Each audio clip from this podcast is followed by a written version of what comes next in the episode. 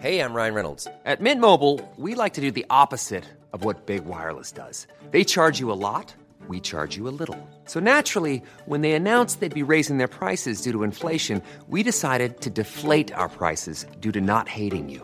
That's right. We're cutting the price of Mint Unlimited from $30 a month to just $15 a month. Give it a try at mintmobile.com slash switch. $45 upfront for three months plus taxes and fees. Promo rate for new customers for limited time. Unlimited more than 40 gigabytes per month. Slows. Full terms at mintmobile.com.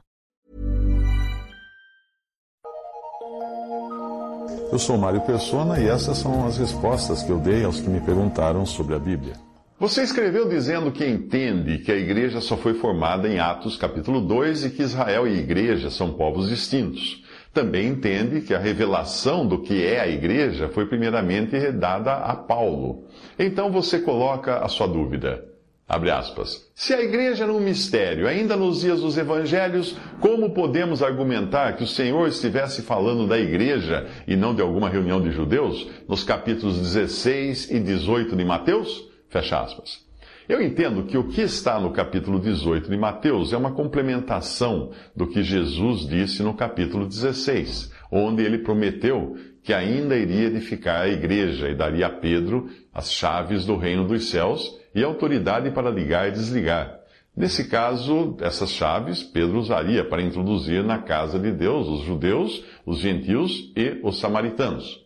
A passagem diz assim: Também eu te digo que tu és Pedro, e sobre esta pedra edificarei a minha igreja, e as portas do inferno não prevalecerão contra ela.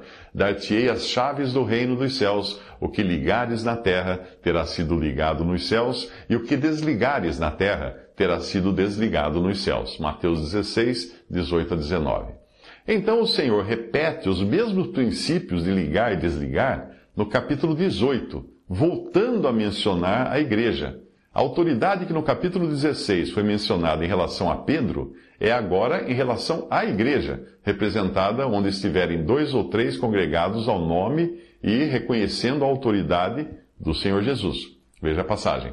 E se ele não os atender, dize-o à igreja, e se recusar ouvir também a igreja, considera-o como gentil e publicano. Em verdade vos digo que tudo o que ligardes na terra terá sido ligado nos céus, e tudo o que desligardes na terra terá sido desligado nos céus. Em verdade também vos digo que se dois entre vós sobre a terra concordarem a respeito de qualquer coisa que porventura pedirem, ser-lhes-á concedida por meu Pai que está nos céus. Porque onde estiverem dois ou três reunidos em meu nome, ali estou eu no meio deles. Mateus 18, 17 a 20.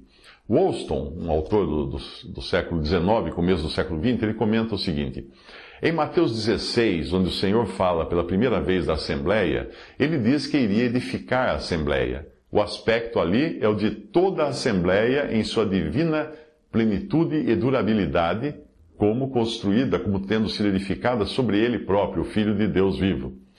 Isto atende ao que está em Efésios 2, 22 e 1 Pedro 2, de 4 a 5. É nesse edifício que Pedro seria uma pedra, e a ele haviam sido entregues pessoalmente as chaves do reino com o poder especial de ligar e desligar, uma autoridade que Pedro não poderia delegar e não delegou a quem quer que fosse. E até onde vão as palavras do Senhor, não era para Pedro ter nenhum sucessor. A ideia de um sucessor resultou no papado, onde o homem uh, usurpa o lugar de Deus. O apóstolo Paulo não teve uma tal posição, e quando escreve aos Coríntios, diz: A quem perdoardes alguma coisa, eu também, em 2 Coríntios 2,10. A Assembleia não devia perdoar por ter Paulo perdoado o homem, mas se a Assembleia perdoasse, Paulo também perdoava, agindo assim junto com eles, junto com a Assembleia. Mateus 18 é dirigido aos discípulos de um modo geral. E o aspecto da Assembleia é o daqueles reunidos ao nome de Cristo. Não se trata de uma afirmação a respeito da, da Assembleia como um todo sobre a terra, mas acerca daqueles que estão localmente, porém verdadeiramente reunidos ao seu nome. A quantidade de pessoas ou poderes apostólicos nada tem a ver com isso. Aqueles verdadeiramente reunidos ao seu nome, mesmo que somente dois ou três, teriam a ele próprio no seu meio. A sua autoridade estaria neles e com eles em virtude da sua presença. O que fizesse em seu nome na terra seria ratificado no céu. E mais, ele, o Senhor, estaria em seu meio em conformidade com todos os privilégios que ele tem diante do Pai, e ainda que só dois assim reunidos, estivessem assim reunidos ao seu nome, no espírito de unidade e concordes, esses dois ou três repetissem alguma coisa em seu nome, isso seria feito por eles, uh, para eles, por seu Pai que está nos céus. Mateus 18, 19. A sua presença, a presença do Senhor com aqueles assim reunidos seria tão eficaz para a intercessão como para a autoridade. As suas decisões, bem como suas orações, teriam a sanção e encontrariam eco no céu, em razão de terem a Jesus em seu meio. É certo que a igreja ainda não tinha sido revelada nos evangelhos, e tudo o que o Senhor disse aos discípulos não teria como fazer sentido a eles que não estavam congregados como igreja, mas eram judeus adorando a Deus no Templo de Jerusalém. E quando eles estavam reunidos para a leitura das Escrituras do Antigo, do, do Antigo Testamento e para a oração, essa reunião aparece identificada em várias partes dos evangelhos como sinagoga. Então, essa passagem do capítulo 18 só pode ser futura em relação àquele momento, assim como era a passagem do capítulo 16. Esse então é o comentário de C. Wollstone.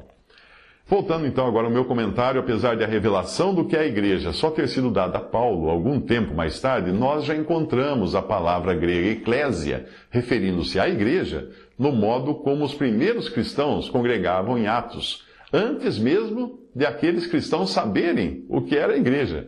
Paulo só iria se converter no capítulo 9 de Atos. Mas veja essas passagens de antes do capítulo 9, antes da conversão de Paulo, antes deles receberem a revelação. Louvando a Deus e caindo na graça de todo o povo, e todos os dias acrescentava o Senhor à igreja aqueles que se haviam de salvar. Atos 2,47. E houve um grande temor em toda a igreja e em todos os que ouviram estas coisas. Atos 5, versículo 11. E também Saulo consentiu na morte dele e fez-se naquele dia uma grande perseguição contra a igreja que estava em Jerusalém, e todos foram dispersos pelas terras da Judéia e de Samaria, exceto os apóstolos. Atos 8, versículo 1. E Saulo assolava a igreja, entrando pelas casas e arrastando homens e mulheres, os encerrava na prisão. Atos 8, versículo 3. Vale lembrar que a palavra igreja vem do grego eclésia, que significa simplesmente um ajuntamento de pessoas, em contraste com sinagoga, que tanto valia para o edifício público como para as pessoas ali reunidas para ler o Antigo Testamento e fazer suas orações. Mas eclésia aparece também algumas vezes usada em ajuntamentos que nada tem a ver com a igreja. Portanto, é o contexto que define o significado da palavra. Por exemplo, em Atos 5:11 diz que Moisés foi quem esteve na congregação do deserto essa congregação é eclésia, no original grego aí de Atos 5.11, o que é claramente uma referência ao ajuntamento de judeus, e não da igreja que reúne ex-judeus e gentios. Também em Atos 19:32, quando o contexto mostra que a palavra grega foi usada para se referir a uma turba de pagãos, eh, nós encontramos também a palavra eclésia. Uns gritavam de uma forma, outros de outra, porque a assembleia, no original está eclésia, caíra em grande confusão que na sua maior parte nem sabiam por que motivo estavam reunidos. E outra vez em Atos 19, 39 e 41, eclésia é usada no sentido que nós usamos, por exemplo, em assembleia, para qualquer reunião, independente do seu propósito, como nós usamos aqui no Brasil para falar da Assembleia Legislativa. A passagem é esta, é a seguinte.